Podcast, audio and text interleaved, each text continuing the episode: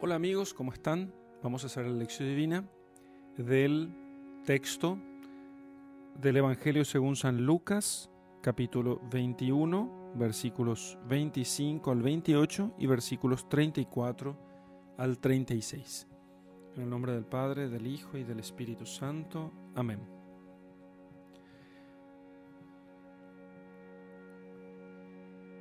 Habrá señales en el sol, la luna y las estrellas, y sobre la tierra ansiedad de las naciones a causa de la confusión por el ruido del mar y la agitación de sus olas. Los hombres desfallecerán de espanto a causa de la expectación de lo que ha de suceder en el mundo, porque las potencias de los cielos serán conmovidas. Entonces es cuando verán al Hijo del Hombre viniendo en una nube con gran poder y grande gloria. Mas cuando estas cosas comiencen a ocurrir, erguíos y levantad la cabeza, porque vuestra redención se acerca. Ahora saltamos al versículo 34. Mirad por vosotros mismos, no sea que vuestros corazones se carguen de glotonería y embriaguez, y con cuidados de esta vida, y que ese día no caiga sobre vosotros de improviso como una red porque vendrá sobre todos los habitantes de la tierra entera. Velad, pues, y no ceséis de rogar, para que podáis escapar a todas estas cosas que han de suceder y estar en pie delante del Hijo del Hombre. Muy bien. Entonces tenemos aquí el texto de los signos de los tiempos, los signos de los tiempos de los que habla nuestro Señor en el Evangelio de San Lucas. Eh, también habla también de los signos de los tiempos cuando habla de la, de la higuera como signo, de la higuera como signo, y también en el Evangelio de San Mateo también se habla de los signos de los tiempos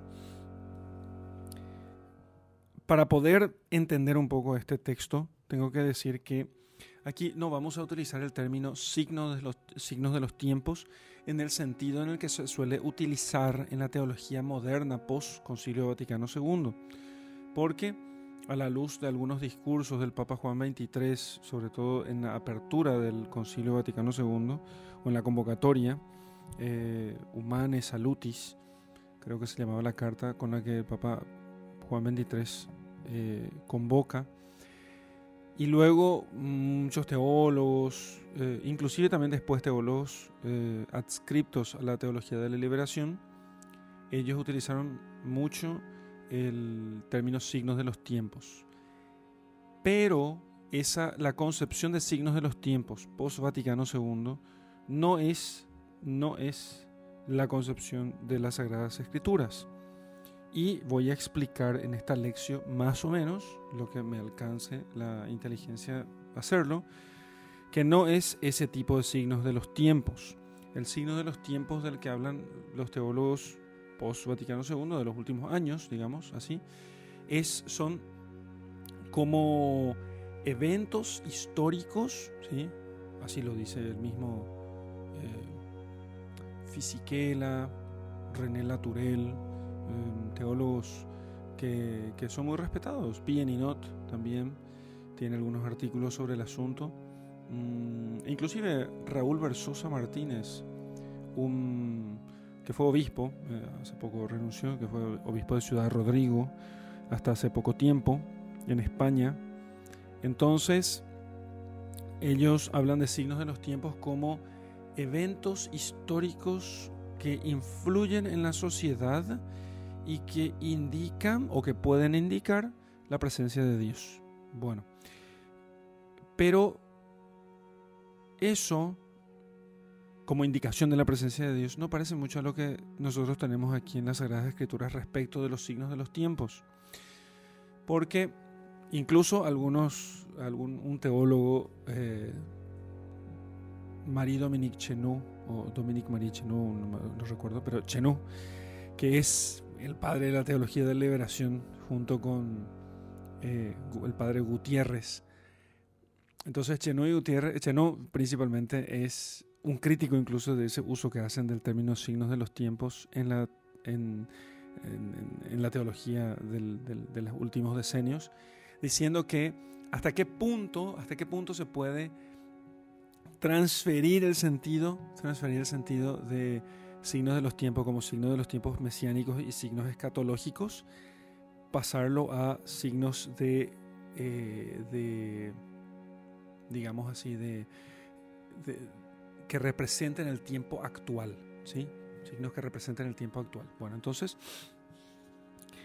Chenú dice que no se puede, no se puede hacer eso, o que por lo menos tiene dudas él acerca de eso. En la Sagrada Escritura nosotros vemos que estas son señales de carácter escatológico, de carácter escatológico. Eso es muy importante que tengamos en cuenta. Entonces, dice que está hablando de los tiempos de la llegada del Señor, ¿sí? Y que entonces, antes de que llegue el Señor, que es lo que está en el versículo 36, ¿sí? Cuando dice estar pie delante del Hijo del Hombre, cuando el Hijo del Hombre venga, entonces, para estar de pie delante del Hijo del Hombre, es necesario que pasen cosas antes. Y esas cosas que suceden antes son las señales de que el Hijo del Hombre está llegando. ¿sí? Entonces, esas señales de que el Hijo del Hombre está llegando, ¿cuáles son?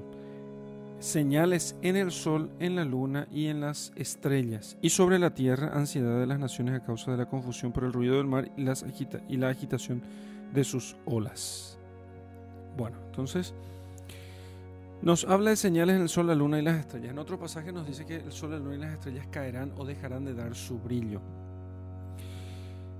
Ya he dicho en otras oportunidades que el sol, la luna y las estrellas significan todo aquello que para el hombre es eh, ayuda para que él pueda caminar. ¿sí? Sol, luna y estrellas son, en la concepción antigua, guías. ¿sí?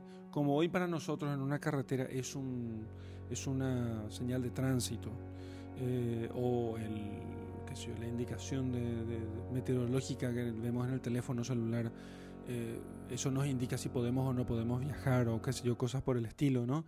Entonces, todo eso son el sol, la luna y las estrellas. Una luna bien iluminada eh, permite caminar de noche, no hay energía eléctrica. Un, el sol permite caminar, permite andar. ¿eh? Y las estrellas me permiten hacer mapas con los cuales yo pueda guiarme, principalmente para los navegantes. Principalmente para los navegantes. Entonces, si hay señales en el Sol, la Luna y las estrellas, significa que hay algún tipo de conmoción en ellas. Algún tipo de conmoción habrá en los astros del cielo. ¿Mm? También puede haber ciertamente algunas señales en el Sol, la Luna y las estrellas, ciertamente, pero no solamente hace falta que haya en ellas, sino que también puede haber esa, esa conmoción en forma simbólica en aquello que para las mismas Sagradas Escrituras están simbolizados por el Sol, la Luna y las estrellas. Todo lo que guía al hombre. Y aquí se puede hablar de mm, la ciencia, la filosofía, la teología, la iglesia, los estados, el gobierno, la, familia, las instituciones sociales, bueno, todo eso puede tener señales. ¿sí? Y entonces, sobre la tierra, como consecuencia de esas señales, hay ansiedad en las naciones a causa de la confusión por el ruido del mar y la agitación de sus olas. Bueno, entonces hay confusión por el ruido del mar y la agitación de sus olas. ¿Qué es el mar? El mar es el poder, eh, el poder eh, civil, el poder humano, el poder mundano, digamos. ¿eh? Entonces es la bestia del mar. En el Apocalipsis nosotros tenemos la bestia del mar y la bestia de la tierra. La bestia de la tierra es un poder religioso falso que se levanta para poder, eh, para poder legitimar el poder de la bestia del mar, que es un poder político, mejor dicho, un poder político que se levanta. Entonces, en los pueblos de la tierra habrá gran ansiedad por causa de la confusión, por el ruido del mar y la agitación de sus olas. O sea, porque ese poder político resulta que será ruidoso, ¿sí? Será ruidoso y tendrá gran agitación. Y entonces en ese momento habrá gran angustia. Sí, claro, porque la, inestabilidad política produce angustia. Cuando no, cuando no, una inestabilidad política produce angustias. Eso es normal, por supuesto. Entonces, eh, habrá gran confusión por todo esto. O sea, lo que está hablándonos aquí es de, aparece, parece ser, inestabilidad política. Puede haber también señales en el mar y agitación de sus olas. Sí, podría ser. Podría ser, ciertamente. Entonces, que el mar de repente comience a, moverse. No, ahí no, nada, nada obsta que sea eso así también. Estoy hablando de los eh, haciendo una especie de conexión con, con otras con otros con otras profecías o con otras con otros símbolos que se encuentran en la Sagrada Escritura. Bien, entonces los hombres desfallecerán de espanto a causa de la expectación de lo que ha de suceder en el mundo, porque las potencias de los cielos serán conmovidas. Entonces, cuando vino Jesucristo, cuando llegó Él en su primera venida, Él era como el sol que nace de lo alto, así como dice, eh, dice el Evangelio, el sol que nace de lo alto. Entonces, ¿y qué significa eso? Que las, las esas cosas puestas por Dios para el gobierno de los hombres y que terminaron siendo idolatradas por el hombre, por los hombres, sol, luna y estrellas, entonces esas cosas eh, se sienten como inseguras. Pensemos, por ejemplo, cómo se conmocionó Herodes. Herodes que tenía autoridad sobre el pueblo y resulta que Herodes se siente inseguro, se siente inseguro, muy inseguro. Entonces, es como que se conmociona un, astro ¿eh? que, guía a los hombres. Hay forma de, que no, de no conmocionarse, claro que sí, con fe se puede uno no conmocionar. Pero no solamente se conmocionan las autoridades que son idolatradas por los hombres, también se conmocionan todos los que están debajo, todos aquellos que dependen. Ustedes miren cuando cambien, por ejemplo, las autoridades eh, del Estado, eh, piensa en un cambio municipal, que suele ser los cambios que nosotros vemos más de cerca. pasa el intendente y todo el mundo está conmocionado porque aquella autoridad dejó de existir. O sea, ya no existe su autoridad, existe la persona, por supuesto, ¿no? pero ya no existe su autoridad. Entonces, se conmociona todo y la gente dice, los hombres desfallecen de espanto. ¿Qué va a pasar de mí? ¿Mm? ¿Qué va a pasar de mí? Entonces, los hombres de la antigüedad ponían también su confianza en, no solamente en los astros, sino en las fuerzas de la naturaleza que las cuales ellos las deificaban para que así entonces pudiesen ellos poner su confianza en ellas. Pero esas cosas, sol, luna y estrellas, y todo lo que representa el sol, luna y las estrellas, sol, luna y estrellas, autoridades civiles, fuerzas de la naturaleza, todo eso está puesto por Dios para nuestro servicio. Cuando, llegue, cuando llegó Cristo, todo eso pasó a segundo plano. ¿sí? Y cuando llegue Cristo en la segunda venida, todo eso pasará a segundo plano. Entonces, todo aquel que haya puesto su confianza en Él, en esas cosas, esa, esa persona terminará, eh, se, desfallecerá, desfallecerá de espanto, de espanto, eh, que es como una especie, que es que es un asombro pero al revés. El asombro es una admiración por lo que vemos nosotros y que nos, que nos llena de gozo y alegría por la grandeza de aquello que vemos. El espanto, en cambio, es una, un, asombro con terror. Entonces, aquello es tan grande, es tan grande la pérdida que sentirán los hombres por la conmoción de sol, luna y estrellas, que entonces desfallecerán, se desmayarán de espanto a causa de la expectación de lo que ha de suceder en el mundo, porque las potencias de los cielos serán conmovidas, ¿sí? No del cielo primero que es la morada de Dios y de sus justos, sino de los cielos, o sea, de todo aquello que depende de Dios y que los hombres han idolatrado puesto en lugar de Dios. Entonces es cuando verán al Hijo del Hombre viniendo en una nube con gran poder y gran gloria mas cuando estas cosas comiencen a ocurrir, erguíos y levantad la cabeza porque vuestra redención está cerca. Bueno, entonces, fíjese que en estos tres versículos el Señor sintetiza toda la escatología. ¿sí? Lo que está diciendo es, con los versículos 25 y 26, es, los hombres habrán puesto su confianza en las fuerzas de este mundo, las fuerzas naturales y en las fuerzas políticas, y entonces eh, entonces, los hombres, y aquí hablamos de todo, la iglesia también muy probablemente lo hará, porque eso es, esa es la bestia del falso profeta o la bestia de la tierra. Entonces, los hombres en general, no todos en absoluto, sino los hombres en general, habrán puesto su confianza en los poderes políticos y en las fuerzas de la naturaleza. Y de repente comenzarán las cosas a caer. Entonces las cosas serán conmovidas, porque está llegando el dueño y señor de todas ellas. Entonces esas cosas idolatradas se inclinarán delante de Jesucristo, delante del Hijo de Dios. Entonces verán al Hijo del Hombre viniendo en una nube con gran poder y gran gloria. Más cuando estas cosas comiencen a ocurrir, entonces cuando, cuando comience a darse estas señales en el sol, la luna y las estrellas, podríamos también meditar eh, que puede simbolizar sol, luna y estrellas, pero eso sería muy largo. Podría simbolizar muchas cosas. Estoy aquí sintetizando todo esto diciendo que sol, luna y estrellas simbolizan todos los poderes que guían los caminos de los hombres. Toda esa idea de que el hombre es súper libre y que el hombre va siendo consciente de su libertad. Yo leo a veces algunos documentos de las décadas de 60 y 70 y es muy gracioso porque todo aquello en realidad no se hizo y basta mirar hoy el grado de manipulación en el que se encuentran nuestros, nuestros pueblos, el grado de manipulación en el que se encuentran muchos hombres. ¿sí? Socapa, ¿eh? bajo capa de libertad, bajo capa de libertad. Es muy loco todo esto, ¿eh? es muy loco. Realmente no, no, no, no, lo podemos creer, ¿entienden? No lo podemos creer. Es, es por lo menos impresionante. Y entonces aquellos... Eh,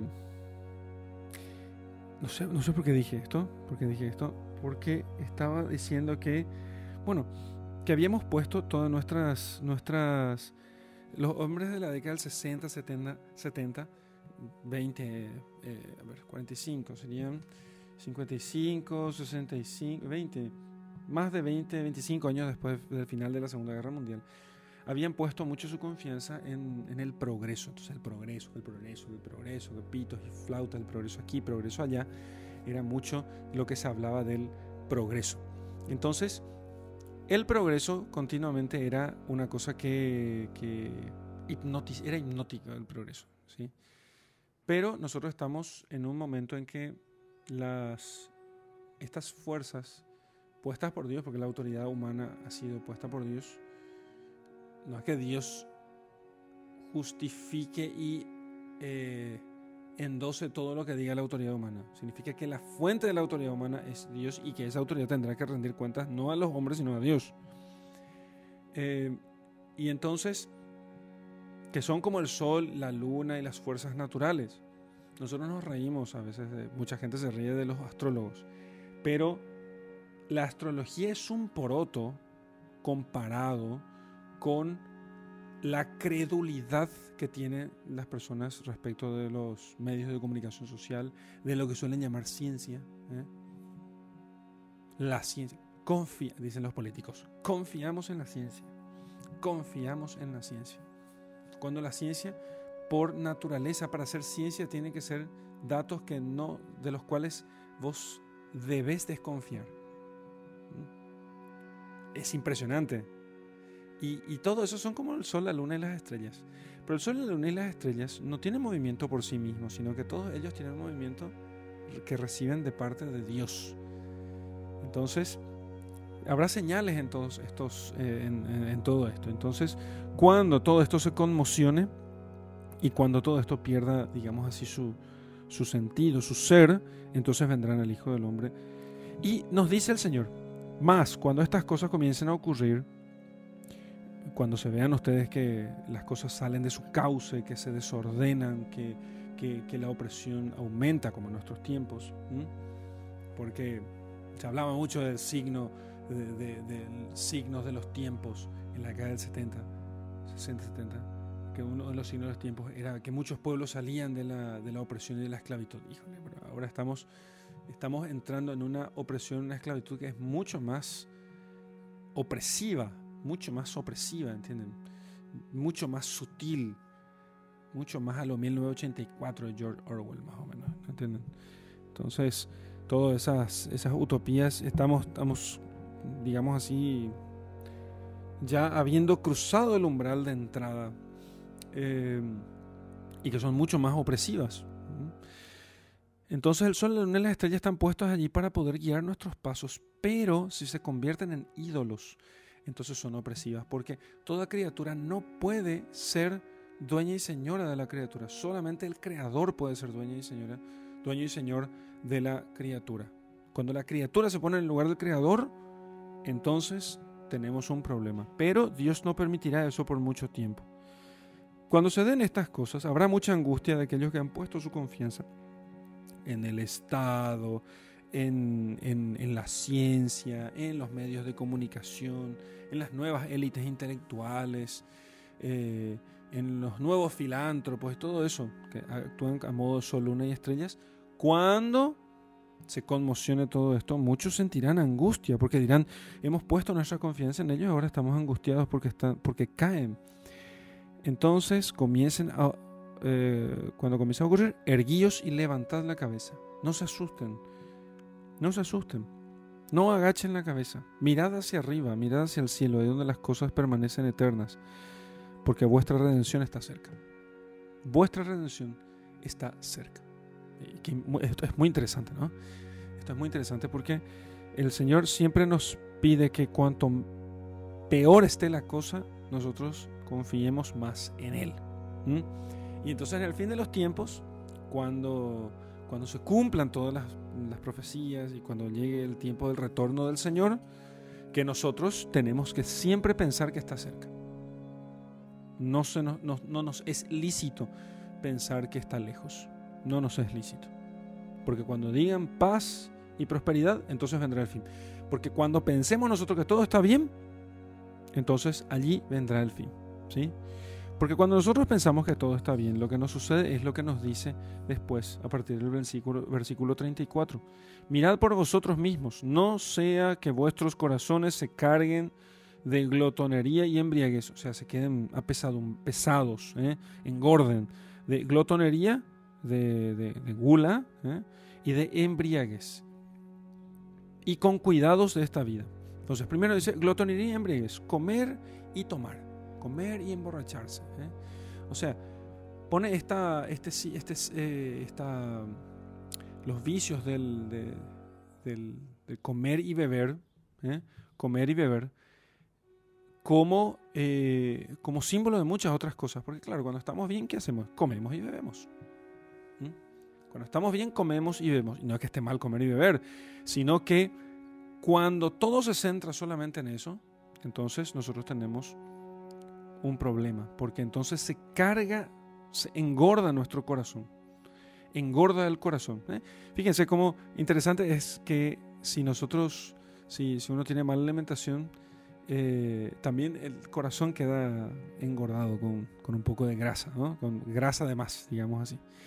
Entonces, eh, y, otros órganos además, no es que solamente se carga grasa en, la, en, la, en el abdomen, sino también en, los órganos, pero el corazón como centro del hombre se eh, engorda, se llena de grasa en cuanto que, ¿y qué, cuál es la característica propia del gordo? Eh? Y bueno, le es difícil moverse, eh, todas las cosas las ve desde la óptica de la, del gusto o disgusto, porque entonces come lo que le gusta, deja de comer lo que le disgusta, entonces tiene como centro completamente su la satisfacción de, su, de sus deseos, de sus gustos, de su paladar. ¿sí? Eh, es muy fácil que, por ejemplo, una persona, eh, glotona, ¿eh? no digo gorda, solamente gorda porque no todos los gordos son glotones, hay gente que, poca, poca gente, que es, que es gorda porque tiene algún, por algún medicamento o por algún problema de salud, no, no es culpable. Pero el glotón, el glotón, que puede ser un flaco también, ¿eh? no piensen ustedes que hay algún pequeño porcentaje de glotones que no son gordos. ¿eh? Suerte de ellos, dirán algunos, ¿no? Suerte de ellos. El problema no es ser gordos, el problema es ser glotón. El problema es ser glotón. Entonces, el glotón, o sea, el que se da todos los gustos, el que, el que come todo lo que hay, el que no se priva de nada, entonces, ¿dónde yo voy a comer? Y voy a comer aquí en la tierra. Yo, yo entiendo, algo me dice que ni en el cielo ni en el infierno voy a comer, ¿sí? Algunos piensan que en el infierno sí, entonces está esa música, eh, creo que es una, música argentina para que vean la decadencia pobre de nuestros hermanos argentinos. Eh, dice que en el cielo no hay eh, pizza y cerveza, no hay milanesa, no hay, no hay coca y café, o algo así. Entonces, que por eso no quiere irse al cielo, porque todas esas cosas no existen allá. Entonces, y sí, tiene razón, así no se va a ir al cielo. Y él dice que no quiere irse al cielo porque es cierto que esas cosas no hay en el cielo. No hay todo eso, eh, no hay pizza y cerveza, no hay milanesa, no hay coca y café. Es cierto, en el cielo no hay esas cosas. ¿eh? No hay nada que un glotón pueda encontrar en el cielo. Porque en el cielo solamente le tenemos a Dios. Por eso los santos ya desde esta vida procuran ellos abstenerse aún de las cosas buenas, aún de las cosas buenas, porque entonces con ello ellos pueden tener realmente al cielo. Se dan cuenta que el cielo, el cielo no, no tiene nada que una persona ambiciosa pueda tener. ¿eh? La ambición viciosa. No hay nada, nadie, puede decir, no, el, pensar en el cielo es como eh, ser buenos por interés. No hay nada que un tipo viciosamente interesado pueda querer en el cielo. En el cielo solamente hay Dios. Y era amor a Dios sobre todas las cosas y al prójimo como a uno mismo hasta renunciar de mí mismo. Eso no es cosa para interesados. Eso es cosa para gente que ama. Entonces, el, por eso no se puede, no puede engordar, engordar nuestro corazón. Piensen ustedes cómo sería, cómo serían ustedes si pesaran 200 kilos. ¿eh? Se les cuelga toda la, grasa. Parece medio loco esto que estoy diciendo, pero quiero que piensen si el alma les pesa 200 kilos. ¿eh? ¿Cómo les va a costar rezar? ¿Cómo les va a costar mantener la pureza? ¿Cómo les va a costar hacer un ayuno? ¿Cómo les costará eh, estudiar? Uh, ¿No saben lo difícil que es para el glotón estudiar? Y para el que se dedica solamente a las cosas de esta vida, eh, para el que está en pecado, para el que se da todos los gustos que quiere, incluso los ilícitos, y, muchos de los lícitos, pero de forma desordenada. Le cuesta estudiar, le cuesta ser atento con las necesidades de los demás, le cuesta ser responsable en sus deberes de Estado, le cuesta hacer oración, ni qué decir, le cuesta hacer obras de caridad, le cuesta si que ya no las deja. Porque una cosa es que me cueste y yo haga igual, otra cosa es que yo lo deje. Porque un gordito puede, puede trotar un poco, le va a hacer sufrir, pero, pero puede conseguir. Pero no es lo mismo a alguien que le cuesta que uno que tiene facilidad. Y nosotros lo que tenemos que llegar a hacer es ser atletas de Jesucristo. Ser atletas. Para un atleta es fácil. Che, vamos a correr ahora. Ah, ok. Hace calentamiento dos minutos y después ya sale corriendo para un gordo, aunque haga calentamiento media hora, no podrá salir corriendo, se, cae a los 10 metros. Así funciona. Nosotros tenemos que convertirnos en atletas de Jesucristo. Por eso no podemos, eh, debemos de cuidar que no se nos engorde el corazón. Y también otra cosa que engorda el corazón es el cuidado de las cosas de esta vida, que digamos es la realización, es el analogado secundario, el analogado primario es la glotonería y la embriaguez y el analogado secundario es el cuidado de esta vida. Y digamos que ambas cosas son como dos caras de la misma moneda. El tema es darse todos los gustos y placeres. Consumir o comer todo lo que yo quisiera. Fíjense ustedes cómo nuestro tiempo no es otra cosa que es una especie de, de cultura de, del consumo. Cultura del consumo bueno, cuando el Papa habla de cultura del descarte, está hablando justamente de eso, de una cultura del consumo y descarte, consumo y descarte. Entonces, es una cultura del consumo continuo. Ir contra la cultura del consumo no es comunista, aunque, aunque yo soy profundamente anticomunista, pero también soy profundamente anticonsumismo, que es el producto principal del capitalismo. ¿no? Pero esta no es una, no es una clase sobre sistemas económicos y económicos barra culturales, porque no son solo económicos, sino que el, el, exceso de posibilidades nos, hace que nosotros nos concentremos demasiado en el cuidado de esta vida. Entonces, ese día caerá sobre vosotros de improviso, como una red. Entonces, ¿la red a quién toma? ¿Eh? La red solamente cae sobre aquel que no puede escapar. Y para escapar yo tengo que estar flaco, tengo que ser hábil, tengo que ser liviano. ¿sí? En cambio, para quien no puede escapar, el que es lento, el que no es rápido en, en las cosas del espíritu. Entonces, el mucho cuidado y la mucha centralidad de las cosas de esta vida, eso hace que nosotros seamos lentos y aquel día cae sobre nosotros como una red porque vendrá sobre todos los habitantes de la tierra entera y nadie podrá escapar. No es que vamos a poder mirar allá y decir, ah, miran, pues los otros vinieron, entonces ahora me voy a preparar. No, será todos al mismo tiempo. Todos al mismo tiempo. Entonces, por eso nos hablan de que la, la tribulación final del retorno de Cristo eh, será una cosa que alcanzará a todos los hombres. ¿eh? Por eso los signos anteriores que preceden tienen que ser cosas que alcancen también a todos los hombres, de tal modo que todos, de cierto modo, tengan la misma experiencia. Uno puede decir, bueno, eso es... Bueno, hace, hace 10 años atrás uno diría, qué difícil es eso. ¿Qué, ¿Qué tipo de evento puede alcanzar a todo el mundo? Bueno, ahora tuvimos una, entre muchas comillas, pandemia. Y, y sí, tenemos fuerzas políticas y económicas que, que, se han abalanzado sobre el mundo, ¿me entienden? Y se han puesto ellas mismas como Dios en una, eh, en una posición o en, una, en, en un modo casi anticrístico, ¿sí? porque anticristo se pondrá en el lugar santo y exigirá para él la adoración. Entonces cuando cuando las fuerzas de este mundo exigen para sí el respeto que solamente a Dios podemos tener, bueno, entonces tenemos cosas que son muy parecidas al anticristo. Muy, muy parecidas al anticristo, ¿sí? Eh, y no digo que la, autoridad pública no pueda hacer algo por el bien común. El problema es a qué llamábamos bien común para algo que en realidad tenía, parecía desproporcional. Entonces hoy nosotros podemos decir, ¿puede haber cosas que pueden alcanzar a todos los hombres? Sí, pueden. En nuestros tiempos actuales de globalización, sí, puede haber. ¿sí? La globalización puede producir globalismo. ¿sí? Y el globalismo puede permitir que eventos que sucedan en un lugar remoto, nosotros nos enteremos al segundo allí. Velad pues, y no ceséis de rogar para que podáis escapar a todas estas cosas que han de suceder, y estar en pie delante del Hijo del Hombre.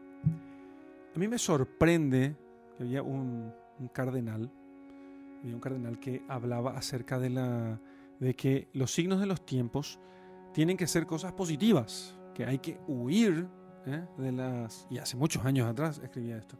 Hay que huir de, las, de, la, de los profetas de desgracias. El tema es que, el tema es que los signos de los tiempos, es cierto que había unos signos de los tiempos que eran desgracia y otros que eran la curación, la vista a los ciegos, la, eh, curación de leprosos, de paralíticos, de, de, enfermos en general, lo que sea. Y esos parecían signos buenos. Pero yo no puedo pedirle a Dios qué tipo de signo yo quiero. Yo no puedo pedir eso a Dios. Y al leer las Sagradas Escrituras, yo me doy cuenta que, o sea, que Dios puede castigar, dígase lo que se diga. Lo que normalmente hace para castigar a su pueblo era peste, hambre o guerra. Cuando eso es lo que le pide a David. Bueno, tú ves que fallaste, cometiste un pecado, vas a elegir peste, hambre o guerra. Entonces él elige peste. Elige la peste. Y entonces, no podemos nosotros decirle a Dios qué signos Él va a poner. ¿sí? Lo que nosotros no podemos decir, no, hay que huir de los profetas de, de catástrofes. Es ridículo. Eso es ridículo. Lo que nosotros tenemos que ver es cuáles son los signos que Dios da. Y esos signos no son signos que yo tengo que ir a buscar por ahí a lo loco a ver dónde están, sino que son signos que nos da las Sagradas Escrituras. Aquí están los signos. Y el discernimiento consiste en que yo pueda ver lo que hay aquí, pueda entender lo que tengo delante de mis ojos y luego mirar la realidad a ver si en ella hay algo de lo que me dicen las Sagradas Escrituras. ¿Sí? Entonces, el... Y yo creo que eso es velar fundamentalmente. ¿eh? Velar y no cesar de rogar. Fíjense cómo se insiste en la oración. Velar y no cesar de rogar. Para que podamos escapar todas estas cosas que han de suceder. Entonces, pero algunos piensan que para poder tener noción de los signos de los tiempos, uno tiene que mirar las cosas que suceden en el mundo. Eso no es velar y velar y rogar en el sentido de las Sagradas Escrituras. Velar es tener la vela en la mano, tener el cirio en la mano, tener la lámpara encendida, o sea, tener la fe, creer en Dios. Eso es velar. Velar es creer en Dios y en su enviado Jesucristo. Pero si yo comienzo a decir que las Sagradas Escrituras son todas, son todas metáforas y que no hay nada cierto aquí, se me apagó la lámpara de la fe. Si yo comienzo a decir, a relativizar los sacramentos, los mandamientos, la moral católica, se me apagó la fe. Porque la luz de la, de la fe no es algo que yo me enciendo a mí mismo. No lo tengo yo naturalmente, no lo tengo naturalmente. Lo he recibido he recibido la luz de la fe de otros que me han encendido esa luz en mis manos. Y yo se la paso a otros. Y con esa luz que otros me encienden, con esa luz entonces yo lo que hago es encender e iluminar a otras personas. Ese es el modo como se hacen las cosas. Entonces, si yo no pienso en eso así de ese modo, he perdido la fe. Se me apagó la lámpara. Eso es velar. Y al velar, al guardar la fe, no cesar de robar, no cesar de hacer oración en algunos seminarios solían tener la costumbre no de hacer lección divina, sino de leer el periódico todos los días. Entonces, la Biblia podía faltar, pero el periódico no, porque entonces así uno podía leer los signos de los tiempos. ¿eh? Así uno podía leer los signos de los tiempos, podía discernir entonces los signos de los tiempos, porque hay que estar informado, ¿entienden? Hay que estar como informado siempre. Entonces, lo que hay que hacer es velar, guardar la fe y rogar y pedir a Dios humildemente que Dios por favor nos conceda a nosotros la gracia de poder estar atentos, de poder ver las cosas con claridad, de que no se nos escape nada. Eso es lo que hemos de hacer. Muy bien, hasta aquí en nuestra lección.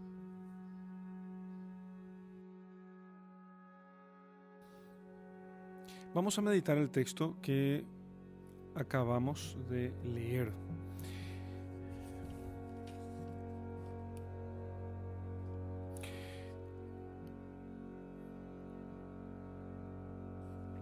Bien, nosotros tenemos que pensar, tenemos que pensar muy bien cuánta confianza nosotros ponemos en las cosas creadas, sol, luna y estrellas, ¿sí? Y nosotros cuánta confianza ponemos en ellas y cuánto esperamos nosotros que ellas nos guíen. Recordemos que en la Jerusalén celeste no habrá sol, ni luna, ni estrellas, sino que el mismo Dios será, eh, el resplandor de Dios será el que guiará la Jerusalén, o sea, iluminará la Jerusalén celestial. Entonces los hombres, para ellos no habrá ni noche ni día, ni no habrá necesidad de luz de lámpara o de sol, porque Él brillará para nosotros por los siglos de los siglos. Entonces, pero ya nosotros desde ahora podemos comenzar a vivir así. Nosotros desde ahora. Aunque todavía necesitemos el sol, la luna y las estrellas, aunque nosotros todavía trabajemos de día y descansemos de noche, aunque aún las estrellas y los astros nos marquen el paso del tiempo, sin embargo nosotros podemos vivir eh, como si no existiesen. No, digo no mirar las estrellas, al contrario, yo aconsejo mucho mirar las estrellas y hacer contemplación de los astros, eh, como una contemplación que nos ayuda a poder entender todas estas cosas. Pero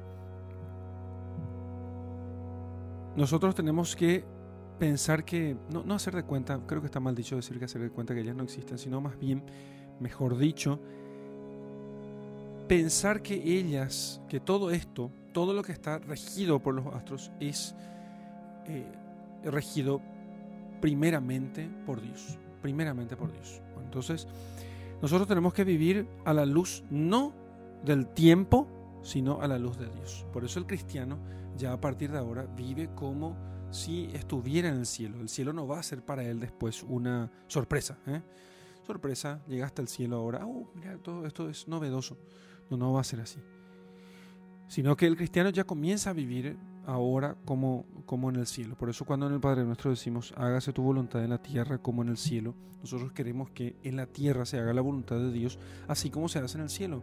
O sea, que en la tierra ya sea ya Dios reine por intermedio de nosotros, dejándole nosotros que Dios reine en nosotros, entonces Dios comienza a reinar en, en este mundo, digamos, por cooperación de nuestra libertad. Después, Él, eso no significa que Dios no reinará o dependerá de nosotros para reinar. Significa simplemente que va a reinar sobre nosotros por las buenas o por las malas, digamos así. Por las buenas, de grado o por fuerza, dirían los teólogos más elegantes, pero podemos decir por las buenas o por las malas, ¿sí? Porque Él es el dueño y Señor del universo. Entonces, y eso va a permitir que cuando las cosas caigan, nosotros no terminemos desfalleciéndonos por, por el espanto de la conmoción de los astros. Imagínense ustedes el estado en el que estaba Europa después de la Primera Guerra Mundial y después de la Segunda Guerra Mundial. Un estado de grandísima calamidad ¿Qué va a ser de nosotros? ¿Qué va a ser de aquí? ¿Qué va a ser de allá? ¿Qué pitos y flautas? ¿Qué esto de aquellos grandes dificultades? Hambre, recesión, eh, pobreza, desempleo, enfermedades, gente que estaba mutilada. Todo, todo eso es conmoción de los astros. Y entonces desfallecemos. Desfallecemos de espanto a causa de la expectación de lo que ha de suceder. ¿Qué va a pasar con nosotros ahora? ¿Qué va a suceder con nosotros ahora? ¿Y qué vamos a hacer? ¿Y a dónde vamos a ir? ¿Y qué podemos esperar? ¿Y qué pasará con nosotros? Y bueno, levanten la cabeza porque está pronto vuestra liberación. El término liberación podríamos entender de muchas formas, pero cuanto más nosotros levantamos la cabeza en medio de las dificultades, incluso durante la gran tribulación, entonces más libres nosotros nos ejercitamos a vivir hasta que el Señor mismo sea quien nos libere a nosotros. Por eso es tan importante, importante no quejarse. Si yo pudiera siempre hacer un buen consejo a la gente es no te quejes. Porque quejarse hace que uno se, eh, se flexione sobre su propio ombligo. ¿eh? Mira, qué pobre de mí, qué pena de mí, qué desastre conmigo, qué cosa esto. Es que no se puede solucionar absolutamente nada así. Eso es lo que el Señor nos dice. Cuando sufren todas estas cosas, levanten la cabeza. Y muchas veces nosotros lo que hacemos es no levantar la cabeza, al contrario, agachar la cabeza y mirar nuestro ombligo. El obispo que me ordenó, Monseñor Liviere, solía decir eso. cuando uno está triste, está triste, decía él. Está triste, piensa en sí mismo. Está triste, piensa en sí mismo. Piensa en lo que está perdiendo. Piensa en el sol, la luna y las estrellas. Oh, conmoción, nos van a quitar el sol. ¿Y qué nos queda ahora?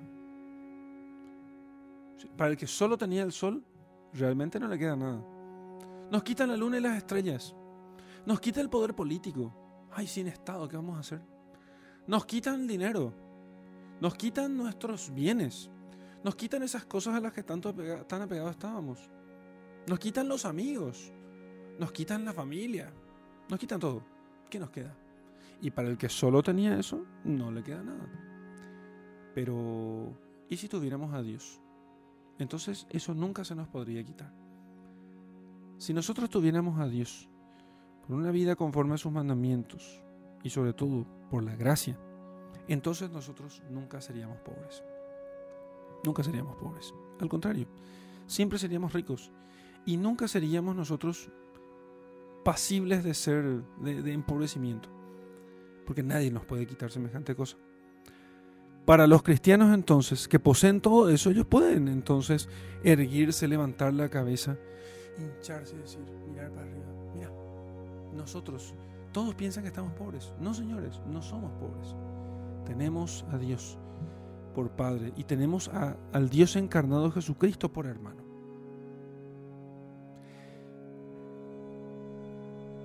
Y si alguno piensa que no puede hacer esto, Si alguno piensa que no es capaz de hacer esto, es por el apego, apego a las cosas de este mundo. Yo sé que muchas veces hablo del tema del apego a las cosas de este mundo y estoy pensando que quizás alguna vez pueda no ser tan claro eso. Pueda no ser tan claro. Bueno, ¿y qué significa apego a las cosas de este mundo? Entonces, voy a tratar de dar algunos ejemplos, ¿sí? Quizás de mi propia vida muchas veces, ¿no? Entonces, apego a las cosas de este mundo, eh, el corazón gordo, digamos así. El corazón es el centro de nuestra, de nuestra persona, ¿sí? Ahí donde está el yo, allí donde el yo se confronta consigo mismo. Bueno, entonces, el... Suelo decir a algunos hermanos esta, esta cuestión. Si yo estamos conversando, muy simple, estamos conversando en una tertulia, traen comida y vos saltás para tomar un bocado antes de bendecir o lo que sea, o eh, comenzás a sentir apuro por la comida, diciendo, che, vamos a comer ya, comamos ya. Eso es a las cosas de este mundo, a la comida fundamentalmente, a la comida.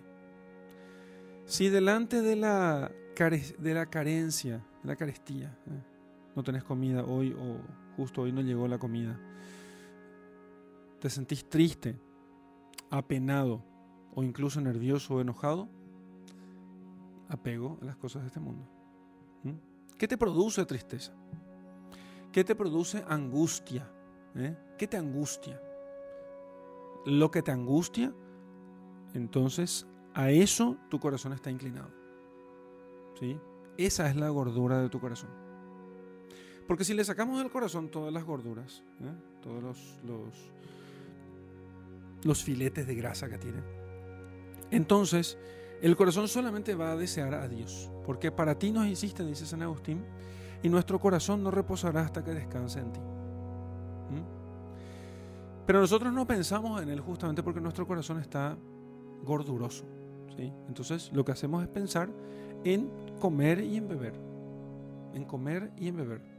Que puede traducirse por el descanso, por el viaje, por el dinero, por la comida, por las, por las mujeres, que por las fiestas, por, por, por, por, los likes de Facebook, por, por eh, la honra que los otros puedan darme. Todo eso puede ser. ¿sí? Todo lo que te angustia, ¿eh? fíjense que delante de el sol, luna y estrellas que se conmocionan, ¿quién no se va a angustiar? Terribles. ¿Ustedes saben lo que pasaría si el sol desapareciera? Si viniera un dios y Dice, me lo llevo y te lleva al sol. Hace esa para el sol, súbitamente. Y bueno, nosotros no nos enteraremos hasta dentro de ocho minutos. En ocho minutos, cuando nosotros deje de llegarnos la luz del sol aquí, la Tierra saldría disparada eh, al espacio profundo y todos los planetas del sistema solar, cada uno por, por partes, ¿no? Saldría disparada hacia a la profundidad del sistema solar probablemente, probablemente comenzando a chocar o chocando contra ella eh, asteroides y, todo, y se congelaría al cabo del poco tiempo, no sobreviviríamos mucho tiempo. ¿sí? Y, y, bueno, se acabaría toda la vida en la Tierra, y todo esto sería, ni, ni, ni el recuerdo quedaría de todo esto. Por supuesto, uno dice, eh, ah, ¿y cómo uno no se va a conmocionar por semejante cosa? Y algunos dirán, no, pero eso tu concepción es moderna, porque para Jesucristo y sus oyentes la Tierra no gira alrededor del Sol. Ok, bueno, giremos entonces en la cuestión. Pensemos en la Tierra como centro del universo y todos los astros girando alrededor de la Tierra. La conmoción significa que todo ello comienza a caer sobre la Tierra. Comienza a caer sobre la Tierra. ¿Para qué? Para que, para que la Tierra quede sumida en la oscuridad. Total. Entonces, la agitación, el ruido del mar, la agitación de sus olas, las señales del sol, luna y estrellas, todo eso significa que nuestras seguridades, porque entonces para los antiguos en cierto modo es como que las aguas subyacen no, no, no subyacen la tierra, sino que las aguas siempre están ahí como amenazantes. Es mejor, mejor está eso. Las aguas están como amenazando a la tierra. ¿eh? Las aguas nos tragarían si Dios no les hubiese puesto límites. Si las aguas comienzan a encresparse, entonces nos están amenazando. ¿eh? Así, así te está haciendo el agua. ¿eh? ¿A qué? Mm, voy, ¿eh? Entonces, claro, vamos a perder la tierra firme. Vamos a perder aquí donde estamos. Por eso los antiguos piensan que siempre está las, la, la tierra está en medio de las aguas. ¿sí? Y que hay algo como que limita las aguas. Porque las aguas son poderosas, entonces dan miedo. Por eso tenés este orden de los elementos, tierra, agua, aire, fuego. Entonces, el agua debería estar sobre la tierra. ¿Por qué no está sobre la tierra? Porque hay algo que le puso límites. Y si ahora comienza a hacer ruido, comienza a inquietarse, a agitarse, entonces están, y recordando justamente, recordando el, el, evento del diluvio universal, las aguas están amenazando con invadir todo y volver a quitarnos nuestra tierra firme. Entonces, los hombres desfallecen de espanto.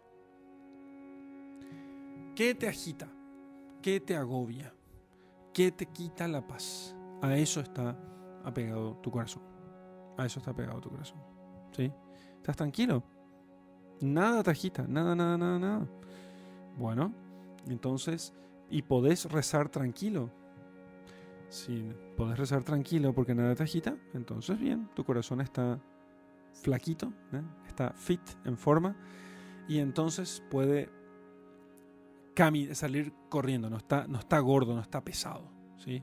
no está pesado, puede ir hacia Dios sin que caiga desmayado a los 10 metros.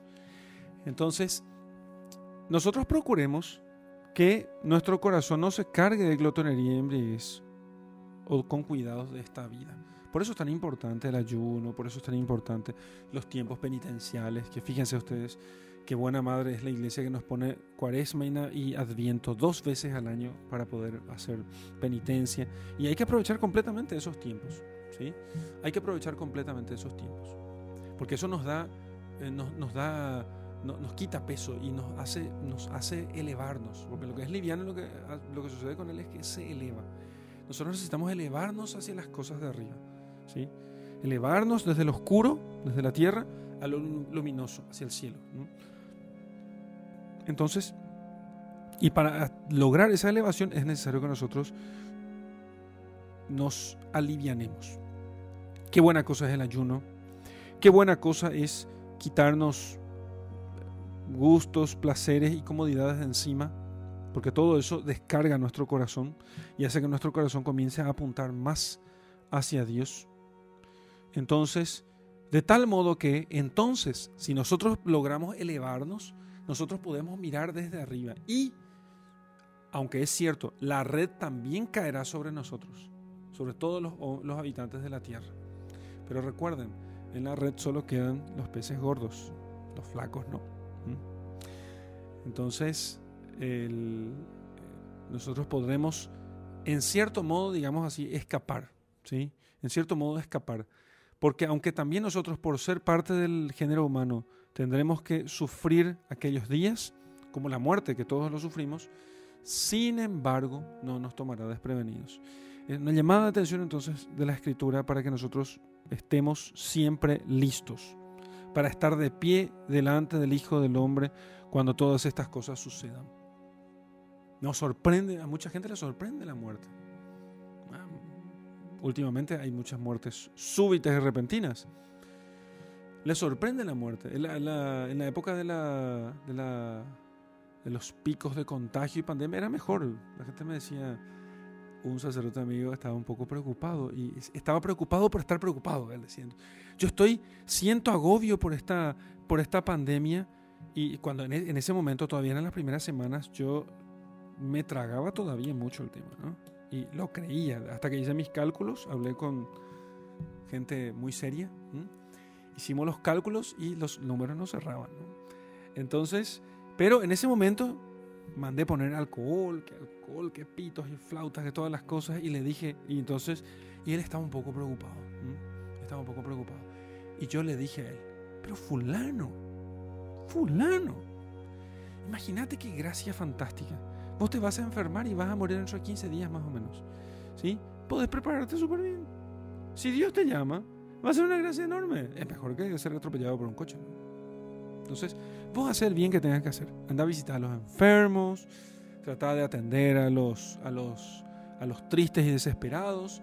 Y si te toma y te, te caes enfermo, porque también es una posibilidad muy baja, pero y después comenzamos a darnos cuenta que era muy baja, entonces, si te caes enfermo, te vas a preparar súper bien. Vos caes enfermo, yo te doy los sacramentos y te va al cielo, viejo. Te vas al cielo. Eso le ayudó un poco, además tuvo que retarle un poco. Entonces, eso le ayudó un poco al, al, sacerdote, ¿sí? Y de hecho, lo que más le ayudó fue despabilarse un poco de todo eso y salir a visitar a los enfermos. Salir a visitar a los enfermos. Y sobre todo a los contagiados. Y no tuvo hasta, hasta yo quedé contagiado. Él no. él estuvo súper bien durante todo el tiempo. Yo sí tuve algún, síntoma de pérdida de gustos, pero él no. Entonces, y le dije yo a él, andate, amigo, andate. No, no, no dejes de ir. Al contrario, es una gracia enorme. Pero no puede ser que nosotros vivamos despreparados para la muerte. Estamos despreparados para la muerte.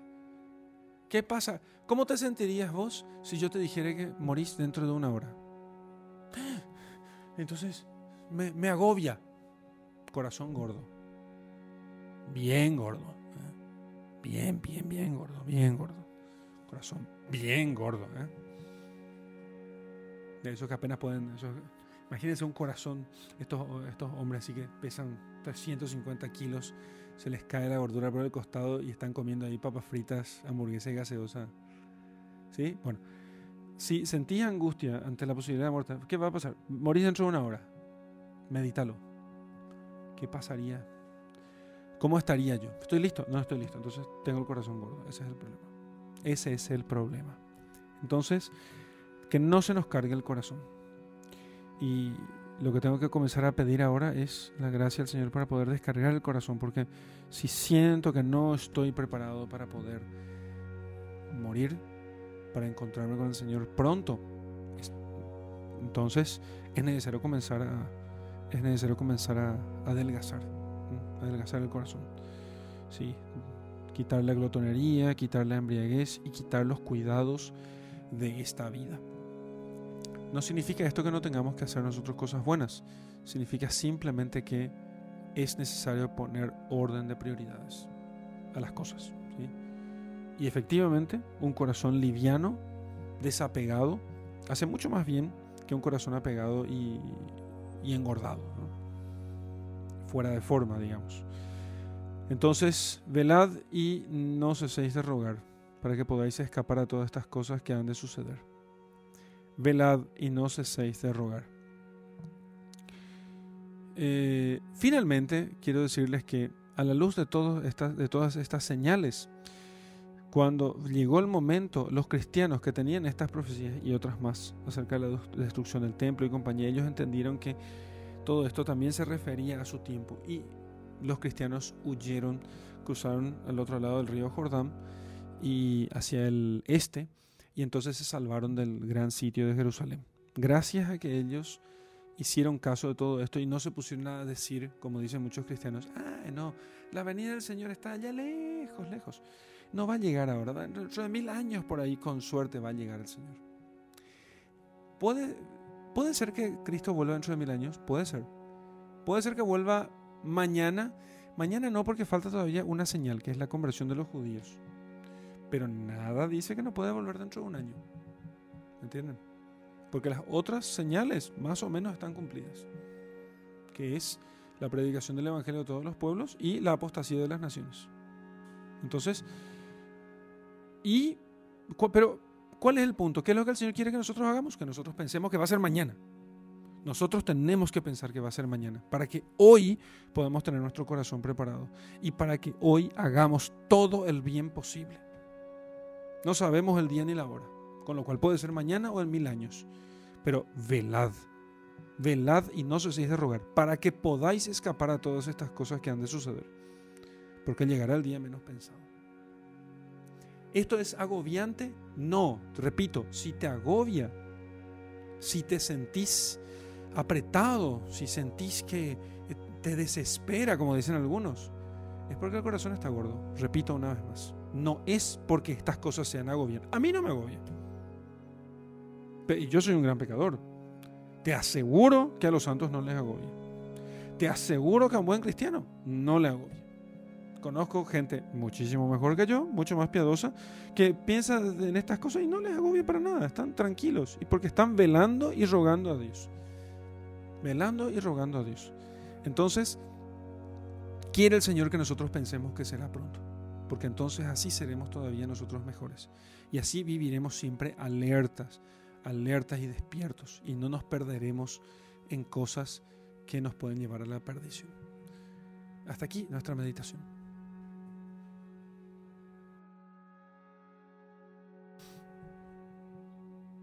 Vamos a hacer oración sobre el texto que acabamos de meditar. En el nombre del Padre, del Hijo y del Espíritu Santo. Amén. Señor, quiero ver todas mis eh, mi glotonería y me embriaguez. Quiero ver, Señor, cuántas veces me llené de aquellas, me, me llené, me embriagué de aquellas cosas que en realidad solamente servían como medios y no como fines, porque fin solamente eres tú. Solamente a ti debo apuntar. Y cuántas, muchas veces, en cambio, me he llenado, me he embriagado de todas esas cosas y se ha, no pocas veces se ha, eh, se ha hecho más pesado mi corazón. Por eso te pido, Señor, que que me alivianes. Que aquellas pruebas y dificultades que me mandes, sepas que yo las acepto porque con ellas puedo yo alivianar el corazón. Y te pido que avives, avives en mi corazón la espera de tu retorno, el deseo de tu llegada, el deseo intenso de tu justicia que quiera yo que vengas pronto, Señor, y que pueda desear yo estar contigo lo antes posible, sin que por ello me olvide de pelear. Entonces, que con el deseo de tu retorno, con el deseo del encuentro contigo, también se avive en mí la llama de seguir haciendo el bien. Por eso te doy gracias, Señor, por estos sentimientos que inspiras en mi corazón y te pido que me des tu gracia para poner por obra los buenos propósitos que tenga. Gloria al Padre y al Hijo y al Espíritu Santo, como era en el principio, ahora y siempre, y por los siglos de los siglos. Amén.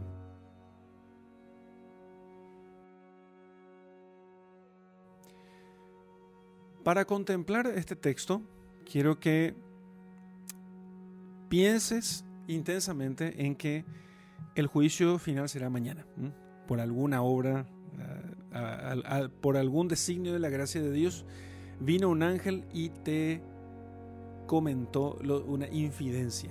Aparece tu ángel de la guarda y te dice, che, fulano, mañana es el juicio final. Te aviso nomás porque estás muy mal y tenés 24 horas para resolver tu problema. Hay películas que muestran así 24 horas para, para vivir o para morir, qué sé yo. Entonces los tipos hacen locuras, viajan, compran cosas, van al casino. Todas esas cosas son de inspiración diabólica porque en realidad nos despreparan, engordan mucho el corazón para el encuentro con Dios.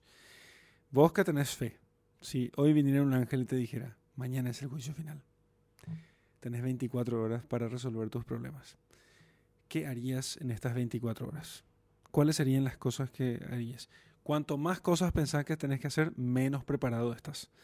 ¿Sí? Entonces, es bueno que comiences a ver todas esas cosas y si hace falta, que te pongas al día con el Señor. Y te dejo con mi bendición. En el nombre del Padre, del Hijo y del Espíritu Santo. Amén.